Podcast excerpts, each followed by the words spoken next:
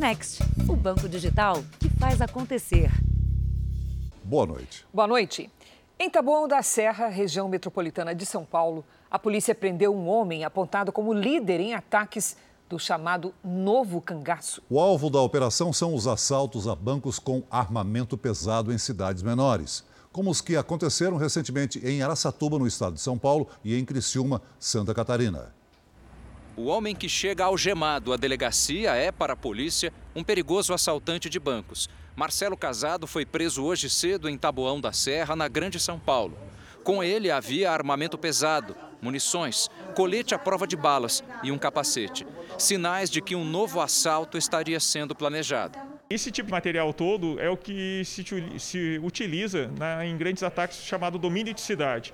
Dezenas de criminosos atacando cidades de porte médio, com ações que acabam demorando muitas vezes de duas a três horas, inclusive, em situações bastante violentas. Desde o começo dos anos 2000, o criminoso se envolveu em roubos a bancos. As investigações que levaram a polícia até ele começaram com prisões feitas em janeiro, em Santa Catarina, onde 130 quilos de explosivos foram apreendidos. Segundo a polícia, Marcelo Casado já conseguiu fugir seis vezes do sistema prisional. Em três delas, foi resgatado por outros criminosos.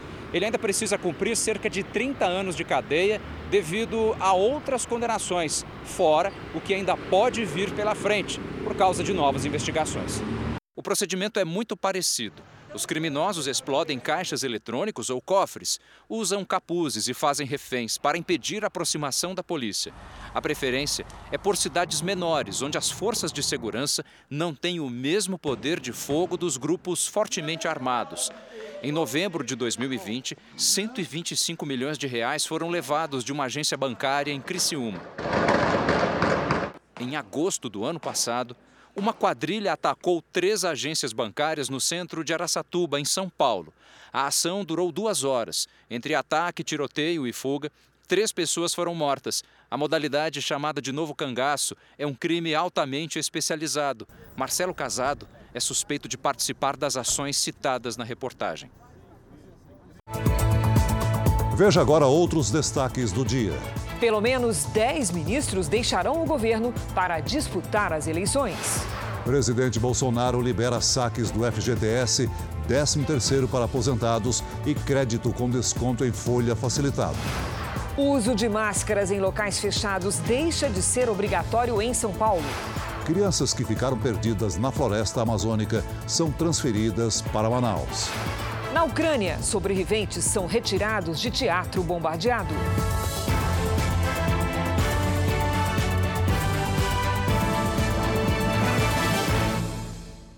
Oferecimento: Beats, a conta digital em que você sempre ganha.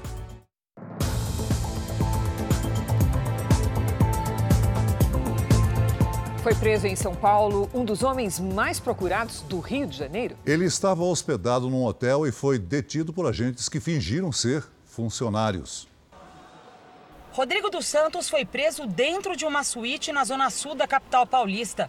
Foi a namorada dele quem abriu a porta do quarto para os policiais, acreditando atender a um funcionário do hotel. Ele não reagiu à prisão. Mais conhecido como Latrel, Rodrigo se hospedou com este documento falso em nome de Jefferson. Ele era um dos homens mais procurados do Rio de Janeiro. É apontado pelos investigadores como braço direito de Luiz Antônio da Silva Braga, o Zinho, que comanda a maior milícia do estado. A quadrilha atua principalmente na zona oeste da capital fluminense. Para a polícia, Latrel é o líder operacional do grupo criminoso. Com o perfil de confronto, é conhecido pela violência nas ações e apontado como executor dos assassinatos recentes da milícia. Ele responde por diversos crimes, dentre eles uh, homicídios, né, homicídio qualificado. Mas a, o pessoal do Rio de Janeiro está vindo com toda a investigação e está tá chegando logo mais aí para auxiliar nos procedimentos de polícia judiciária. Ele vai ser autuado pelo uso de documento falso. Né, e a gente está fazendo os trabalhos de polícia judiciária agora. Desde ontem à noite, os investigadores paulistas ficaram disfarçados dentro do hotel. Eles se passaram por faxineiros e garçons para monitorar bem de perto o miliciano e encontrar a melhor maneira de prendê-lo. Com um perfil violento, a chance dele reagir à prisão era grande. Ele é uma pessoa super perigosa, um cara do mal, sangue ruim, tem que ficar na cadeia e tem que ficar muito tempo preso. Rodrigo disse que chegou à cidade ontem e que veio de carro a lazer. A polícia não acredita nessa versão e investiga se alguém dava proteção a ele na capital paulista. Na chegada à delegacia, ele não quis comentar a prisão. No Rio de Janeiro, a polícia prendeu o suspeito de integrar uma das maiores quadrilhas do estado, especializada em roubos de celular. Foram mais de 600 aparelhos em um ano. O homem até tentou fugir pela laje, mas acabou imobilizado. Fernando Gomes de Farias, de 40 anos, estava escondido nessa casa, na comunidade do Jacarezinho, zona norte do Rio.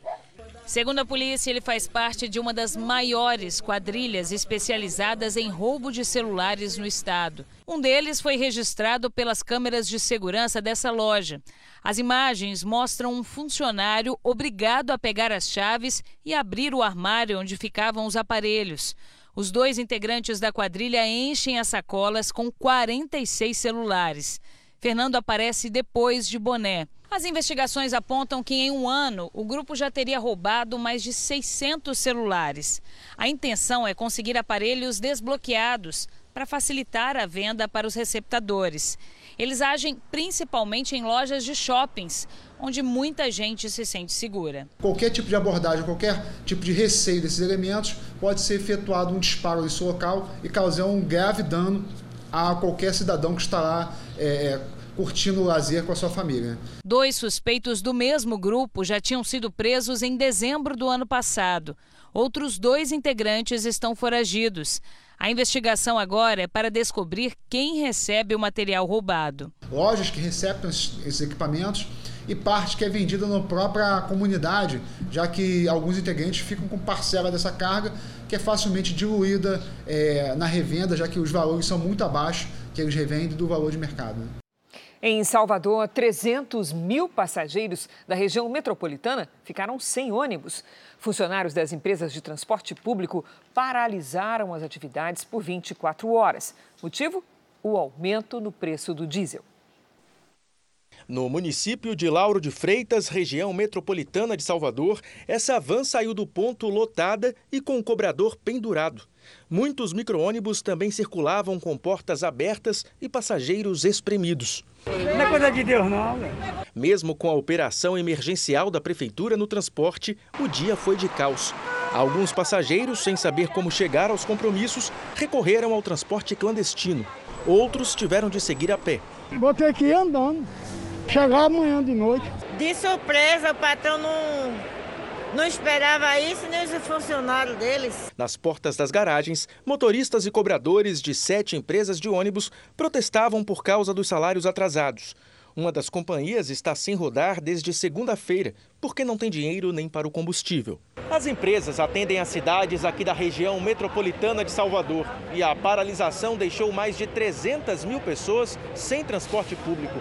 As companhias já se queixavam de prejuízo por causa da queda no número de passageiros durante a pandemia.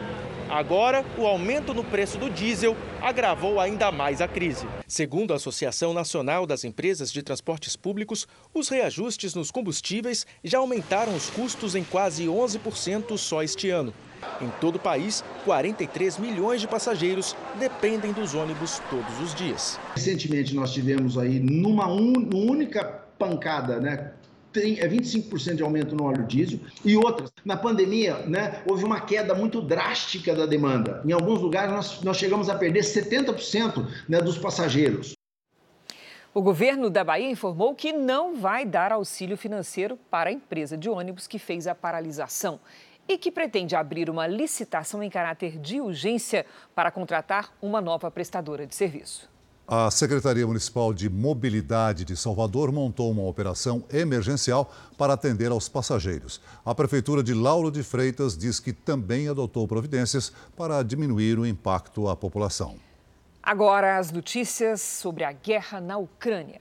130 moradores escaparam do bombardeio a um teatro na cidade portuária de Mariupol alvo constante dos ataques russos. É, já na capital Kiev, as bombas atingiram novamente alvos civis, como mostra o apresentador Roberto Cabrini. atrocidade. Os gritos atrocidade ecoam, mesmo com as ruas vazias. Estamos em Mariupol. O drone mostra um tanque de guerra russo sendo atacado pelo exército ucraniano. Uma, duas, três bombas atingem o blindado. Até que é possível ver o soldado russo escapando. Tudo no mesmo cenário. A cidade portuária de uma dor sem fim. Esse é o teatro atacado na quarta-feira. 130 pessoas, milagrosamente, são resgatadas. Mas muitas ainda estão sob os escombros. Parte do mundo classifica o que aconteceu aqui como um crime de guerra. Com a cidade cercada pelas tropas russas, uma fila de carros se forma, uma tentativa desesperada de fugir do caos da guerra. As chamas atingem o topo do prédio na capital Kiev. Bombeiros tentam salvar os moradores. Esse rapaz chora por causa da morte de um parente, a única vítima do bombardeio. Aqui em Kiev, mais um dia de ataque. Na madrugada dessa quinta-feira, eram 5 horas da madrugada, quando o ataque aconteceu e afetou desta vez a região sudeste da cidade, o bairro de Poziak. Estamos agora nos aproximando do edifício que foi atingido. Esse edifício de 16 andares, os quatro andares superiores, os mais afetados, e a confirmação de que uma pessoa morreu, quatro ficaram feridas e 65 foram evacuadas. Esse carro destruído e daqui a gente consegue enxergar, inclusive, a escola que foi atingida, foi parcialmente destruída e ao lado da escola o ambulatório também parcialmente destruído e mais esse dia de ataque das forças russas à capital ucraniana. Nesse instante eu estou me aproximando do prédio que foi atingido em mais esse ataque, conversar com os moradores. Vamos resistir, continuar. Nós nunca vamos desistir. São desabafos sempre dramáticos de pessoas que têm suas vidas afetadas. Temos o mais belo país. Vamos nos ajudar até que a gente vença. Em Cherniv, cinco pessoas da mesma família morrem em um bombardeio. Entre as vítimas, três crianças. Em Kharkiv, a cidade é tomada por uma fumaça escura. Em dois ataques, pelo menos 27 pessoas morrem. A noite chega em Kiev. Mais uma vez é possível ver a fumaça das bombas no céu da capital da Ucrânia. É outra madrugada com uma nova ofensiva russa que se aproxima. Até quando? O exército russo continua a se aproximar da capital ucraniana e as batalhas aéreas se intensificaram hoje. Vamos ver as movimentações no nosso mapa com a Giovana Rizardo. Boa noite, Giovana. Olá, Cris, Celso, boa noite a vocês e a todos. A guerra da Ucrânia entra na quarta semana sem trégua nos bombardeios. Os russos já dominam boa parte do sul do país, tomaram Kherson. As cidades de Sumy, Chernigiv e Mariupol estão cercadas e com bombardeios contínuos, o que tem provocado um caos para os moradores que estão sem água e energia. Os russos dizem ter permitido que 33 mil pessoas deixassem Mariupol. Já a Cruz Vermelha, entidade humanitária que estava ajudando na retirada das pessoas, anunciou que teve que deixar a cidade por falta de condições para trabalhar. E hoje, no leste do país, o alvo foi a cidade de Mierefa. E as tropas sobem para tentar sufocar Kiev numa intensa batalha aérea. Os ucranianos dizem que conseguiram derrubar ao menos 10 aviões e mísseis, incluindo caças. Cris e Celso. Obrigada, Giovana. Veja a seguir. Pelo menos 10 ministros devem deixar os cargos para concorrer às eleições. E também, os irmãos que ficaram 26 dias perdidos na floresta chegam a Manaus e recebem cuidados médicos.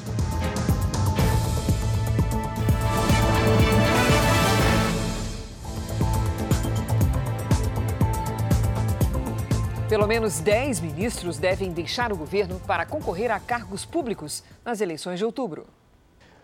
O presidente Jair Bolsonaro fez uma longa reunião com os ministros para fazer um balanço de cada pasta. Até o momento, 10 ministros se preparam para deixar os cargos até o início de abril. para disputar as eleições. O prazo é uma exigência da lei eleitoral. Devem concorrer a governador em São Paulo, Tarcísio de Freitas, atual ministro de Infraestrutura, na Bahia, João Roma, ministro da Cidadania, no Rio Grande do Sul, Onix Lorenzoni, ministro do Trabalho e Previdência. A disputa ao Senado deve contar com os seguintes ministros: Ciro Nogueira, da Casa Civil, que disputará a reeleição pelo Piauí. Rogério Marinho, do Desenvolvimento Regional, vai tentar uma vaga pelo Rio Grande do Norte. Flávia Arruda, ministra da Secretaria de Governo, pretende se eleger pelo Distrito Federal. O mesmo objetivo de Anderson Torres, ministro da Justiça, também pelo Distrito Federal. Gilson Machado, do Turismo, tentará chegar ao Senado por Pernambuco, além da ministra Tereza Cristina, da Agricultura, que pode tentar uma vaga pelo Mato Grosso do Sul. Marcos Pontes, ministro da Ciência e Tecnologia, deve lutar por uma vaga na Câmara dos Deputados. Existe ainda o caso do ministro da Defesa Braga Neto. O general é o preferido de Jair Bolsonaro para compor a chapa do presidente como vice mas uma decisão ainda não foi tomada. Alguns outros nomes da equipe do governo ainda podem sair, mas não se decidiram. É o caso de Damares Alves, ministra da Mulher, da Família e dos Direitos Humanos, que pode concorrer ao Senado pelo Amapá. Fontes que estavam presentes na reunião afirmaram que o tema reforma ministerial não foi tratado no encontro desta quinta-feira mas o presidente Jair Bolsonaro tem afirmado nos bastidores que pretende colocar nomes técnicos à frente dos ministérios. O presidente pediu aos ministros que vão deixar os cargos que indiquem nomes para dar continuidade ao trabalho. A tendência é que o presidente Jair Bolsonaro coloque na função secretários e outros servidores que já conhecem os projetos em andamento. Uma reunião que poderia ter sido gravada, dadas as coisas fantásticas que nós tratamos ao longo de toda a manhã, até o meio-dia. Muito pouco do passado e muito do presente e do futuro. O orgulho de estar à frente do Executivo Federal com uma equipe realmente invejável de ministros, secretários e servidores públicos também nesta quinta-feira, o governo exonerou o diretor de combate ao crime organizado da Polícia Federal. Luiz Flávio Zampronha era o responsável pelas investigações das ações que tramitam no Supremo Tribunal Federal e investigam o presidente Jair Bolsonaro. O delegado Caio Pelim, que estava na superintendência da PF no Ceará, assume o posto.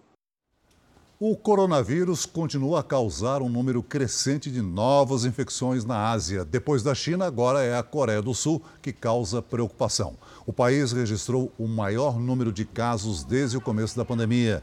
Foram mais de 620 mil num único dia.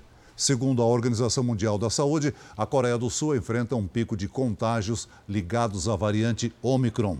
Apesar do aumento, casos graves e mortes permanecem em níveis reduzidos.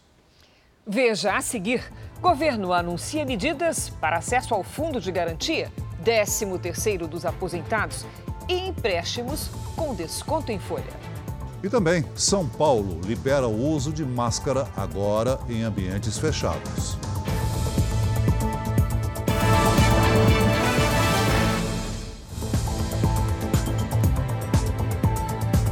As duas crianças que ficaram 26 dias perdidas na floresta amazônica foram transferidas hoje de avião para Manaus. Os meninos, que são irmãos, apresentam um quadro de desnutrição grave e passam por cuidados médicos intensivos. Os dois irmãos de 7 e 9 anos embarcaram durante a manhã no município de Manicoré, a 390 quilômetros de Manaus. De cadeira de rodas, eles entraram na aeronave que tinha uma equipe médica a bordo. Cerca de duas horas depois, Gleison e Glauco chegaram à capital do Amazonas. De lá foram levados para o Hospital da Criança. Os meninos chegaram em uma unidade de terapia intensiva móvel e estavam visivelmente debilitados. Os irmãos estão em estado grave, mas estável de desnutrição. Eles vão ficar internados aqui no Hospital da Criança até terem condições de voltar para casa. A preocupação agora é com a alimentação das crianças, que passaram 26 dias na mata fechada. Estão conseguindo se alimentar por via oral, estão urinando bem, o pulso está bom, certo? E agora vai ser uma alimentação pausada, né? Ou seja, começamos com líquido, depois pastoso, uma dieta com pouco é, hipoalergênica, para fazer com que o intestino das crianças voltem a se acostumar com a comida normal. Os irmãos indígenas estavam desaparecidos na mata desde o mês passado, depois de saírem de casa para caçar passarinhos. Foi um agricultor quem conseguiu encontrar os dois dentro da mata fechada, a 35 quilômetros da comunidade indígena onde eles moram. Os meninos contaram aos médicos que durante o período em que estavam na mata, beberam apenas água da chuva. Esse pediatra explica como as crianças conseguiram sobreviver tanto tempo sem comer. É muito difícil você, crianças nessa idade, conseguirem é, sobreviver nessas situações. Mas o que a gente tem que entender é que o organismo, ele, de alguma forma, ele tenta compensar a não entrada de energia.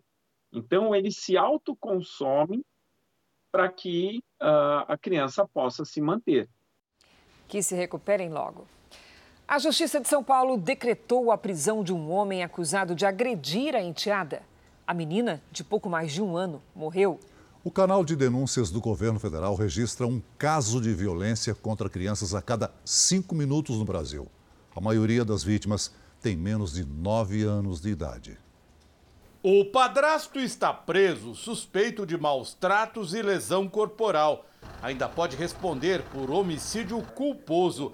Na delegacia, Giovanni Gandolfo disse que a bebê Annalise, de um ano e sete meses, sofreu uma queda durante uma brincadeira. O traumatismo craniano foi muito forte, então pode ser a criança ter sido arremessada né, na, em razão dessa brincadeira que ele está fazendo, ou se foi dolosamente que ele praticou. Os médicos encontraram hematomas antigos em várias partes do corpo da criança, além de uma queimadura de ponta de cigarro sob uma axila. Não se sabe ainda ao certo se foi acidental ou se foi realmente uma tortura contra essa criança. A criança morreu hoje depois de passar três dias neste hospital. O padrasto contou que no dia da suposta agressão estava sozinho com a menina em casa. A mãe da criança, que estava grávida dele, segundo o padrasto, tinha sido internada para o parto.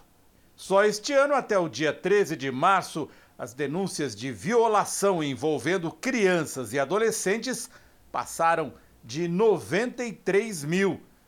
14% a mais que no primeiro trimestre completo do ano passado. A maioria das vítimas tem entre 1 e 9 anos de idade. As principais violências são abandono, pressão psicológica, agressão física e sexual. Essas crianças pequenas, elas não conseguem nem entender o que está acontecendo com elas, porque elas não têm maturidade para entender aquele ato. Vamos entender que são os pais, aqueles que deveriam oferecer mais proteção e carinho, que são os principais agressores. As denúncias podem ser feitas pelo Disque 100 nos conselhos tutelares e também a polícia. Testemunhas que não denunciarem podem ser processadas por omissão. A partir de hoje, em São Paulo, o uso de máscara deixa de ser obrigatório também em locais fechados, menos em hospitais, serviços de saúde, transporte público e aeroportos. O anúncio marca uma nova etapa do combate à pandemia. Pouco mais de uma semana depois de suspender o uso em ambientes abertos, o governo de São Paulo tirou a obrigatoriedade da máscara também em locais fechados. Agora, o uso é opcional, mas a máscara continua sendo obrigatória em hospitais, unidades de saúde, transporte coletivo, estações de trem, metrô e terminais de ônibus. Nos aeroportos e dentro dos aviões também é preciso usar máscara. A decisão do governo se baseou em uma nota técnica do Comitê Científico que mostra melhora nos números de Covid-19 no estado e agora podemos, em nome desta orientação científica, trabalharmos, passearmos, brincarmos, desfrutarmos da vida sem máscaras. O índice de vacinação com duas doses no estado está em 90% para pessoas com mais de 5 anos. O número atinge a meta definida pela Organização Mundial da Saúde. Na última semana, foi registrada a redução de 18,5% nas novas internações de Covid. Indivíduos de maior risco, como idosos, imunocomprometidos, ao meu ver, devem continuar usando máscara, independente da orientação do Estado. O que o Estado faz é uma normativa de lei, o comportamento é de cada um. A vontade é de ficar sem máscara, mas se você me pergunta de segurança, aí eu não consigo te responder. O Jornal da Record faz uma pausa de 30 segundos. E na volta, você vai ver a prisão de um fonoaudiólogo suspeito pelo abuso sexual de crianças. A polícia prendeu um fonoaudiólogo suspeito de abusar sexualmente de crianças. Durante o depoimento, ele se negou a comentar as acusações. Os policiais já receberam 16 denúncias dos pais de supostas vítimas. Wilson Nonato, de 29 anos, foi intimado a comparecer na Delegacia de Proteção à Criança e ao Adolescente para prestar depoimento. O fonoaudiólogo acabou sendo preso, suspeito do crime de estupro. A polícia teria conseguido confirmar quatro casos de abuso infantil. A violência contra as crianças teria acontecido durante as sessões de fonoaudiologia em uma clínica particular de Campo Grande, em Mato Grosso do Sul. Todas as vítimas são meninos com idades entre 5 e 8 anos. Fiquei muito revoltada e continuou revoltada e essa semana eu tive crises de choro, que é muito revoltante. Até agora, a polícia já registrou 16 denúncias contra o agressor. Na maioria dos casos, existe a suspeita do abuso.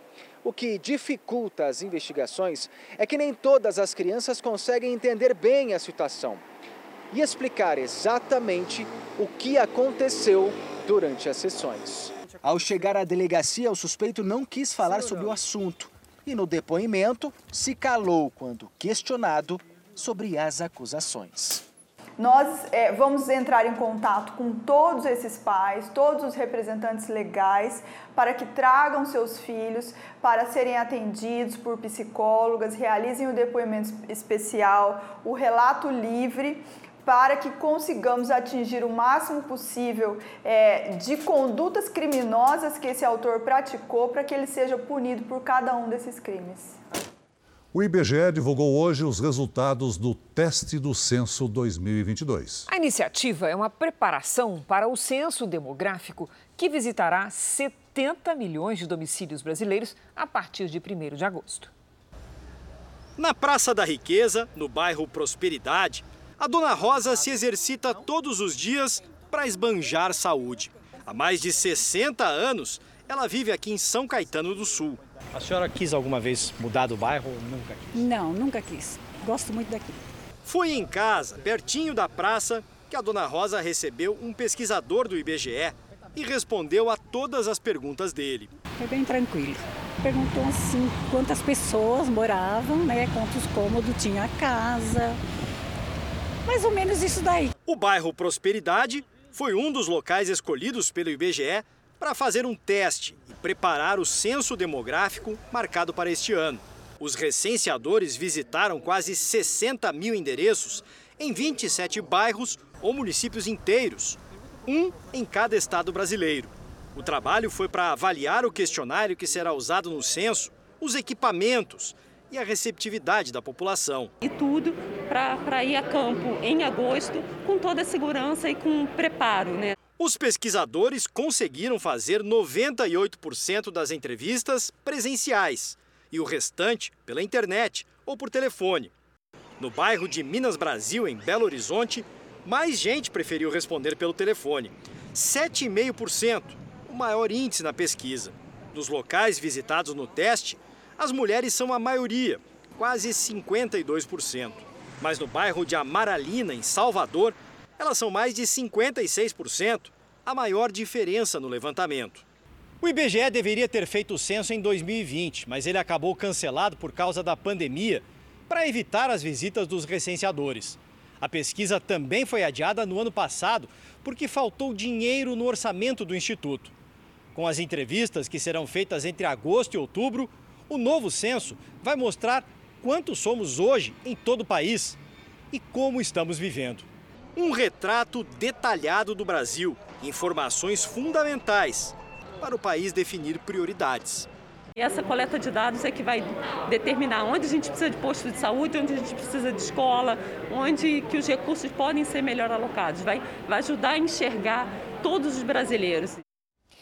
O governo anunciou hoje uma série de medidas para estimular a economia.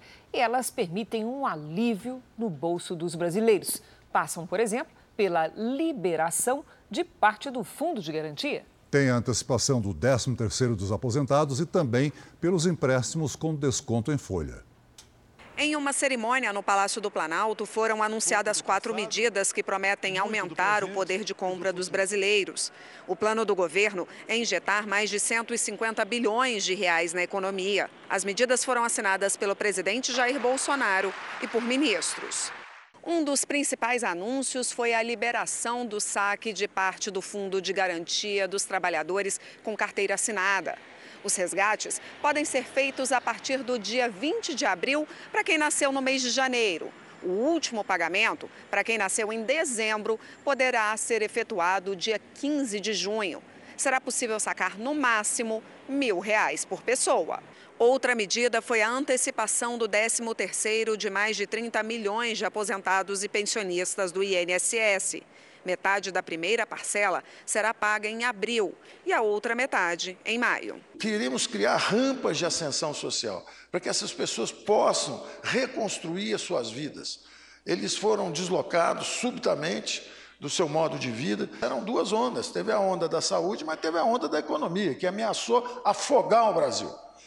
E as nossas respostas protegeram o Brasil. Também serão liberados 3 bilhões de reais para pequenos empreendedores. O governo vai criar um fundo com recursos do FGTS para que os bancos tenham segurança ao aprovar os empréstimos. Também será ampliada a tomada de crédito consignado, aquele empréstimo com desconto na folha de pagamento para quem recebe os programas sociais Auxílio Brasil ou benefício de prestação continuada. Além disso, mais aposentados e pensionistas terão acesso ao benefício. E essas ações todas, elas atingirão entre 80 a 100 milhões de vidas, 165 bilhões que vão para a economia brasileira, ajudar o pequeno comerciante, ajudar o setor de serviços.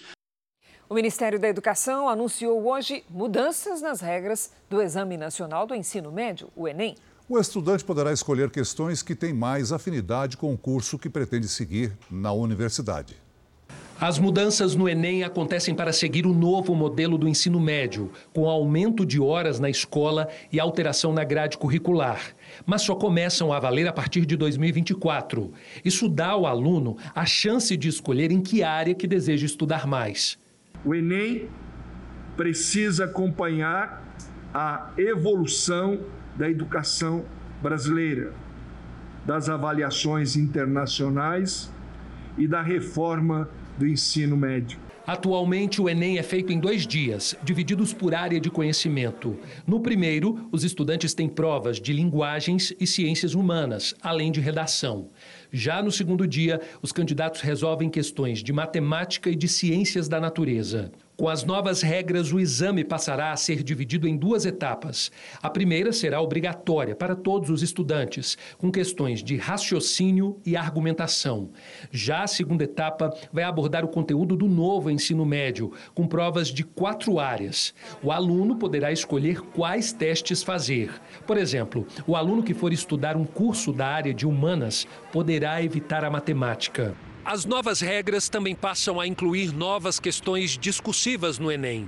A intenção é que o candidato dê respostas que demonstrem mais conhecimento sobre o assunto que está sendo abordado. Então a gente estabelece que o instrumento pode ter itens de diferentes formatos, não apenas o formato de múltipla escolha que a gente tem hoje com cinco opções. Vejo que, de um modo geral, as mudanças são benéficas, a nova base comum é, curricular ela, ela é bem-vinda e acho que as mudanças tendem a ser é, para melhor é, observada a sua adequada aplica aplicação no, no panorama educacional brasileiro. Você vai ver agora aqui no nosso telão a primeira imagem fotografada pelo telescópio espacial James Webb. A foto de uma estrela, divulgada pela Agência Espacial Americana, foi captada para testar os instrumentos do mais poderoso telescópio já construído, que custou o equivalente a 50 bilhões de reais. Esse é um dos destaques do portal R7. Para ler essa e outras notícias, acesse r7.com. O Jornal da Record faz agora uma pausa de 30 segundos. E na volta, as pessoas que tentam fugir da Ucrânia e as que tentam chegar lá para combater os russos. Voltamos à cobertura do conflito no leste europeu. O fluxo de refugiados que deixam a Ucrânia aumentou nos últimos dias, de acordo com as Nações Unidas. Mas alguns se arriscam e decidem voltar para ajudar na resistência contra o exército russo. Vartan Daftian faz as malas e se despede dos amigos que fez depois de 14 anos vivendo no Canadá. Aos 37 anos, ele decidiu fazer o caminho inverso dos refugiados e embarcar rumo à Ucrânia para lutar na guerra e defender o país onde os pais ainda moram. Não acho certo ficar aqui apenas assistindo, ficar vendo e não fazer nada. Por quê? Qual o propósito de sua vida então? Questiona. Vartan ainda vai levar suprimentos médicos que foram doados por conhecidos. A maioria das coisas eu realmente não sei exatamente o que é, porque minha amiga, que é médica, me ajudou. O caminho é o mesmo do ex-jogador de tênis Alexander Dogopolov. O ex-número 13 do ranking mundial estava na Turquia, mas decidiu voltar para a Ucrânia e se alistar na Força de Defesa Territorial. No sentido contrário, milhares de pessoas ainda deixam o país, muitas delas de trem. Hoje, no entanto, uma falha no sistema de transporte ferroviário da Polônia afetou 80% da malha do país. A causa ainda é desconhecida. Os trens são o principal meio de fuga dos ucranianos. Uma parada na circulação pode tornar ainda mais difícil a jornada de quem tenta escapar da guerra. Segundo a ONU, quase 2 milhões de pessoas cruzaram a fronteira da Ucrânia com a Polônia, país que mais recebeu refugiados desde o início do conflito. Ao todo, já são mais de 3 milhões de refugiados.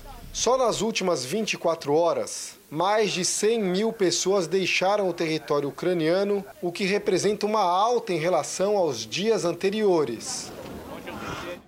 E agora mais um relato exclusivo da Ucrânia. Moradores da capital Kiev se arriscam para alimentar quem precisa em meio à guerra. Das cozinhas no acampamento improvisado saem comida e também acolhimento. Todos os dias, desde a invasão russa, os voluntários preparam 6 mil refeições em barracas montadas numa praça. Atendem os soldados, militares e civis e distribuem para pacientes de hospitais, órfãos e idosos. Aqui, tudo é doado: o tempo, o trabalho e, claro, os alimentos. A ideia começou com um grupo pequeno e logo se espalhou entre os vizinhos. Agora, 120 pessoas se revezam em turnos para cozinhar, fortalecer e proteger os que mais precisam. O céu lembra do perigo em tempos de guerra. À noite, as sirenes também. É quando a trincheira muda de lugar. As barracas são trocadas por abrigos subterrâneos. E, mais uma vez, os ucranianos apostam na união e na solidariedade para encurtar o caminho à paz. A Anistia Internacional afirma ter provas de que a Rússia está usando bombas mais antigas e menos precisas nos ataques à Ucrânia. Um dos exemplos da Anistia Internacional é o ataque à cidade de Chernihiv. Dos 53 mortos, 10 estariam em uma fila para pegar pão. A Rússia nega que tenha civis como alvo. De acordo com especialistas, o uso de bombas não guiadas pode indicar uma fraqueza do arsenal russo. Um relatório do Ministério da Defesa do Reino Unido revelou que Moscou está perdendo poder militar. Já utilizou o armamento mais potente e agora usa bombas mais antigas. O documento diz ainda que as tropas russas fizeram pouco progresso nos últimos dias. A resistência ucraniana afirma que continua firme nas principais cidades do país, como a capital Kiev. Mas em Moscou, o discurso é de vitória. Segundo o governo russo, a operação está seguindo da forma esperada. São dois lados de uma mesma guerra. Um conflito marcado por diferentes versões, principalmente quando falamos no número oficial de mortes. A Rússia, por exemplo, fala que perdeu cerca de 500 soldados. Mas os Estados Unidos estimam que até o dia 10 de março morreram 6 mil russos. De acordo com a ONU, 780 civis morreram desde o início do conflito, entre eles muitas crianças. Mas esse número é visto como conservador demais. O balanço da Ucrânia diz que 2.500 civis morreram só em Mariupol e outros 500 em Kharkiv, duas das cidades mais atingidas. Só que esses dados não puderam ser verificados de forma independente, ou seja, por agências humanitárias ou veículos de comunicação. Hoje, o presidente ucraniano Volodymyr Zelensky conversou com o prefeito da cidade de Melitopol, que foi mantido em cativeiro depois de sequestrado pelas tropas russas.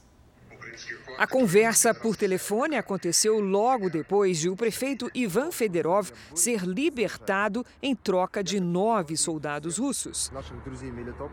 O prefeito de Melitopol ainda recebeu uma medalha de honra. Ele ficou sequestrado pelo menos cinco dias. Hoje, Zelensky ainda fez um discurso no parlamento alemão e pediu que o país ajude a derrubar o muro contra a liberdade que está sendo erguido na Europa desde o início da invasão da Ucrânia. Já o presidente russo Vladimir Putin afirmou em pronunciamento que vai purificar a Ucrânia. Putin ainda chamou de traidores os russos que não apoiam o que ele chama de operação especial no país vizinho. A Corte Constitucional do Peru, a mais alta instância da justiça do país, determinou que o ex-presidente Alberto Fujimori seja libertado. Ele cumpre pena de 25 anos de prisão por crimes contra a humanidade e violações dos direitos humanos. A decisão valida o indulto presidencial que levou em conta razões humanitárias para a libertação. Fujimori tem 83 anos e vive com vários problemas de saúde. Ainda não há uma data definida para que ele deixe a prisão. Ele governou o Peru entre 1990 e 2000. E agora a previsão do tempo. Quinta-feira de sol, calor e sem temporais espalhados pelo Brasil. Será que isso significa que a chuva vai diminuir nos próximos dias? Vamos saber com a Lidiane Sayuri. Boa noite, Lid. Vai diminuir a chuva? Depende da região, Cris. Boa noite para você, Celso. Boa noite a todos. Olha, o Sudeste e parte do Centro-Oeste podem ficar tranquilos até sábado, mas as outras áreas entram em alerta para temporais nesta sexta. Uma nova frente fria avança pelo sul do país e espalha nuvens de chuva por todos os estados da região. No Nordeste, uma circulação de ventos representada por essas escadinhas aqui são bastante comuns nesta época do ano, ganham força e aumentam a chance de temporais. Entre o norte gaúcho e o sul de Mato Grosso do Sul, o risco é alto para chuva com granizo e rajadas de vento de até 70 km por hora. Entre o Ceará e o Amapá, no Tocantins e em Goiás, alerta de transbordamentos e alagamentos. No centro-oeste nos outros estados do norte, chuva isolada e a qualquer hora. No estado de São Paulo, pancadas de verão à tarde. Nas áreas claras do mapa, aí sim tempo firme e quente. Em Porto Alegre, antes da chuva forte, máxima de 33. No Rio de Janeiro, dia ensolarado com 39. Em Cuiabá, sol, chuva e 33. Em Aracaju e Manaus, faz até 32. Na capital paulista, o sol aparece e à tarde faz até 32 graus com risco de temporais isolados. No sábado, repeteco. Aí acontece o seguinte: no domingo, a nova estação chega com chuva e queda nas temperaturas. A gente fala mais até lá. Obrigada, Lidia. Até amanhã, Boa noite. Veja agora os destaques do próximo domingo espetacular. Os detalhes da investigação das cenas que revoltaram o Brasil. É surreal, é monstruoso. Por que esses bebês foram amarrados e deixados dentro do banheiro? Quanto tempo eles ficaram ali? Como identificar os sinais de que o seu filho também está sendo vítima de maus tratos? As lembranças de Marília Mendonça. Pela primeira vez, a mãe da cantora mostra o quarto da filha. É, aqui é um lugarzinho difícil, que aqui é o cantinho dela, né? As roupas que ela usava nos shows. Essa é do dia do acidente? Essa é. A coleção de óculos que virou marca registrada e a mensagem de áudio deixada por Marília, que parecia prever o pior. É no Domingo Espetacular. Depois da Hora do Faro. Em Cuba, 128 manifestantes foram condenados a até 30 anos de prisão por participar de protestos contra o governo em julho do ano passado. Dos 129 manifestantes julgados, apenas um foi absolvido. O grupo foi detido em julho do ano passado em meio a uma onda de protestos contra a ditadura no país e por mais qualidade de vida. Segundo organizações de direitos humanos, mais de mil pessoas foram presas, o que o governo não confirma. As sentenças geraram ainda mais revolta na ilha comunista. As penas variam de 6 a 30 anos de prisão. Os manifestantes foram condenados por perturbação da ordem pública e furto. De acordo com a Embaixada dos Estados Unidos em Cuba, sentenças duras estão sendo aplicadas para deixar os cubanos com medo. Emílio Roman teve três filhos condenados a 12 anos de prisão e diz que é uma pena muito longa. Alcides Firdo conta que o filho foi condenado a 11 anos de prisão. Isso é uma injustiça, diz. Em Cuba, reuniões públicas só podem acontecer com a autorização do governo. Nos protestos, os manifestantes foram reprimidos com violência pela polícia. Ao menos uma pessoa morreu. Na nova superprodução da Record TV, Reis, um exército poderoso vai se apresentar como o principal inimigo do povo de Israel. Os filisteus tinham armamentos avançados para a época e queriam ficar com a terra prometida. Um povo guerreiro com táticas de batalha surpreendentes. O povo do mar, assim eram conhecidos os filisteus que navegavam pelas águas do mar Mediterrâneo e mais de mil anos antes de Cristo desembarcaram aqui na costa sul da então terra de Canaã. Foram séculos estabelecidos nessa região, um povo que marcou o nome na história principalmente pela rivalidade com os israelitas. Em hebraico, filisteu, a palavra que diz filisteu significa o quê? Plishtim, em hebraico, que significa invasores. E por que invasores? Provavelmente, né, essa chegada deles e da forma como eles agiam né, e nos combates com Israel, eles acabam recebendo este nome né, de aqueles que invadem, aqueles que chegam e não eram originais desta região e chegam aqui. Os filisteus viviam de um jeito bem diferente dos israelitas. Os tesouros arqueológicos guardados na cidade israelense de Ashdod comprovam isso. Aqui no museu a gente encontra inúmeras peças históricas do tempo dos filisteus. Essa aqui, por exemplo, é a pedra faz parte de um altar descoberto num sítio arqueológico de Israel. Os filisteus eram, acima de tudo, um povo pagão. Eles adoravam inúmeros deuses. O principal deles era Dagon, deus da agricultura e da pesca. Mas aqui no museu a gente também vê a deusa da fertilidade ou ainda a miniatura de um templo que eles adoravam dentro de casa. Tudo isso os diferenciava do povo de Israel, que tinha fé apenas num Deus único e invisível. Os israelitas não eram pagãos. Eles acreditavam em um Deus único que era invisível. Os filisteus, por outro lado, eram pagãos, como todas as outras nações nessa região do mundo. Com os seus armamentos avançados, os filisteus não pouparam forças para tomar as terras do povo de Israel. Eles eram grandes guerreiros, tinham um exército poderoso. Eles usavam carruagens, armas de ferro, espadas, escudos. O duelo entre filisteus e israelitas é um dos grandes destaques da série Reis. O ator Anselmo Vasconcelos vai viver o personagem Gedor, rei do povo filisteu.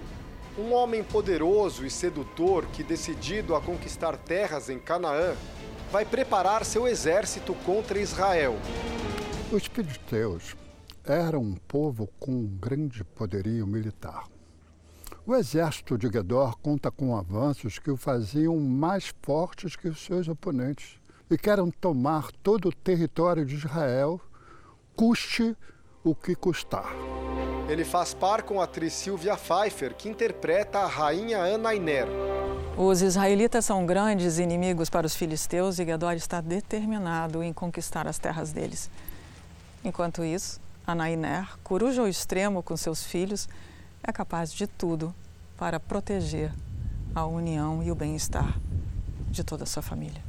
De consideração tem vocês, levitas, que adoram enganar o povo. A série também vai mostrar como a instabilidade espiritual do povo de Israel contribuiu para as batalhas. Houve vezes em que o povo estava em paz, houve vezes em que eles eram atacados por inimigos ali do redor de Canaã, especialmente os filisteus. Israelita. A impressão que se dava é que Deus havia esquecido de Israel, mas era Israel que havia se afastado de Deus. A nova superprodução da Record TV ainda retrata como era a vida do povo naquela época e por que tantas guerras aconteceram.